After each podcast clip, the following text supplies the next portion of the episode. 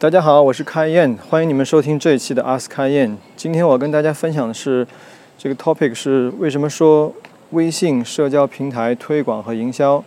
就像是跟女朋友约会啊？为什么这么说呢？啊，等会儿大家就知道了。You ask questions, I answer them. You share your story, we tell the universe. This is AskKaiYan.com.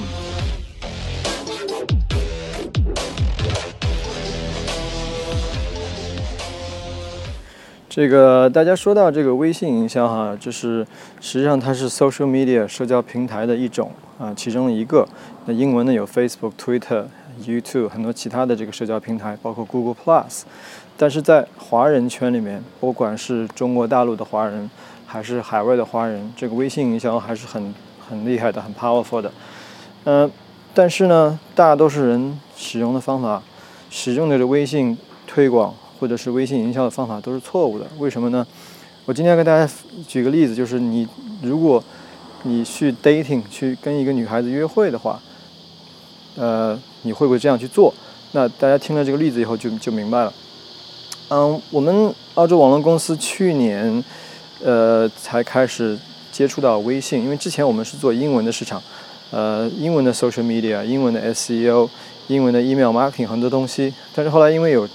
华人的市场在逐渐扩大，所以也有客户在需要，所以我们再去学习，OK，怎么样在微信平台去做宣传，对不对？所以去年下半年开始，我们开始去做这个事情。但是我们在做的过程中发现，很多人使用这个微信平台的这个推广方法啊、是错的啊、我们自己一开始也在学习啊、比如说去群里面群发呀，然后在群里面去呃去大张旗鼓的发一些无关信息啊，呃，比如说说早上好啊，或者拼命的发自我介绍啊，这些都不工作。我们加了很多群，最后呢，我试了一两次，觉得不行，我不能按照别人做的方法去做。呃，有一句话就是说，你想要得到成功，就不能做大多数人做的事情。大多数人做的事情往往是不成功的。啊、他们在做什么呢？比如说发早上好、晚上好，也不说任何话，就在就在就在发这些呃无用的信息，然后呢，也不看这些群的里面内容是什么，主题是什么，就拼命的发自己东西。可能他自己都不看这些群，就直接把这广告发过去了，对吧？这些其实都是没有用的。那后来我们自己也整理出了一些方法，怎么样才能够更好的去做这个事情？那简单来说，两句两个字，一个是呃两句话，一个是 permission marketing，另外一个是 building trust and relationship。那我我就跟大家举个例子，比如说我们很多人都知道啊，如果我们要去 dating，去约会一个女孩子，将来要跟她结婚，你会不会像所有人很多人在微信里面做的说，哎，你好，那我是某某某，然后我们呃我们是这个这个几月几号结婚吧？如果你第一次约会跟人家说，人家都会觉得你这个人神经病，对不对？或者说，哎，那个我们今天第一次吃饭，我是做什么做什么做什么的，然后呢，然后呢，那、我们家里什么什么条件，然后呢，你是什么条件，然后这样赤裸裸的去讲了以后，很多情况下，人家不会喜欢你，人会觉得你这个人有毛病，对不对？那好的方法是怎么样？通常我们第一次约会，我们是去，OK，我们去呃下吃个饭，比较 social 的，比较浅浅的聊一下一些一些情况，看互相是不是有有互相喜欢，互相呃这个这个聊得来，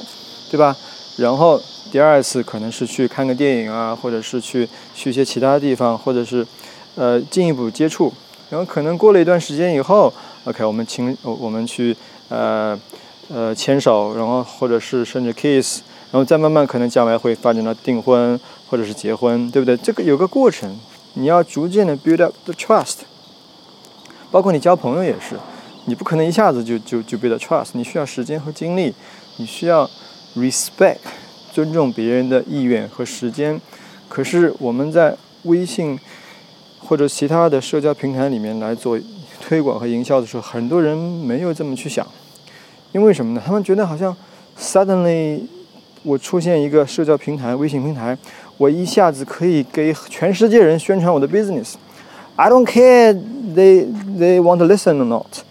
我只要去拼命的发布，那一千个人看到里面肯定有有十个人是对我感兴趣的。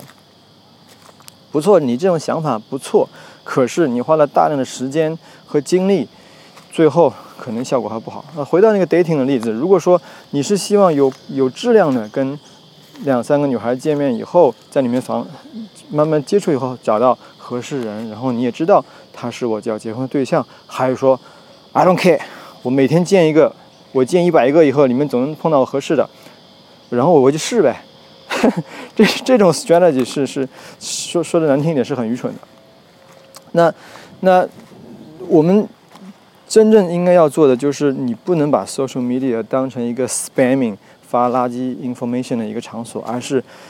作为你建立 trust、建建立信任感的一个场所。啊，如果我们说具体怎么去做，很简单，第一个 permission marketing 就是说你在跟别人第一次沟通的时候，做一些简单的自我介绍，然后呢。呃，可以跟他简单讲一下我是做哪方面的，或者是我们是，呃，是喜喜欢讨论哪方面话题的。如果你有兴趣，我们可以继续沟通。那如果是别人说，嗯啊，我没有兴趣，那你就 stop。你在你的 social media 平台里面，微信平台里面，你可以改人家那个名字或者做个标签，知道这个人人家不想被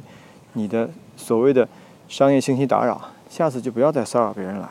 对吧？那如果说别人说是，哎，我是我是做什么？比如说我是做文艺界的啊，那可能你你 personally 跟他文艺界有一些沟通，或者是你把他 introduce 给别的文艺界的朋友，这样别人反而信任你。这是叫 permission marketing。你得到别人的 permission，他对你感兴趣了以后，你再可以把他加入你的群，或者是给他将来再发 follow up information，对吧？将来的一些信息，这是 permission marketing。第二点叫 build trust a long-term relationship。那怎么样 build trust？最好的方法就是你让自己成为 expert，成为某一行业的 expert。我们很多人在微信上推广是希望推广你的产品也好，服务也好，但是人不只希望买产品，就是因为你 cheap，就是因为你广告发的多。人选择买产品和服务，最重要是他对你有信任，他相信你的 quality。相信你产品的质量，相信你服务的质量，所以你要让他们有机会了解你更多。那最好的方法就是你能够做 education channel education 的东西，比如说，举个例子吧，呃，之前我们群里面也有一些做做这个这个什么，啊，房屋方面的，对吧？呃，检查方面的，然后发了很多早上好晚上好，最后被我踢出去了。但是，其实做这个行业，你完全可以做很多关于。这方面的一些教育的内容，啊，在报纸上我们称为是软文，对吧？可是你除了用写呃文字的方式，你可以用音频，可以用视频，做很多 education 内容。做好以后，你把它投放到感兴趣的你的微信朋友里面，然后呢，或者放到微信群里面，这样的效果还会更好。那还有一种，还有一种比较 spam 的方法，就是我想大家也遇到过。称为叫刷朋友圈。什么叫刷朋友圈？就是比如说你是卖微微微商卖商品的，你的朋友圈里面全部是奶粉的信息，全部是啊这个这个 小商品信息。我想问一下，你去看看你朋友多少人把你的朋友圈屏蔽了？因为朋友圈他们是希望看到关于你的 information，或者说你提供一些有用的 education 的东西，他们觉得对他有价值。你老是这样刷朋友圈，你迟早会被别人屏蔽。你像我的话，我的微信圈，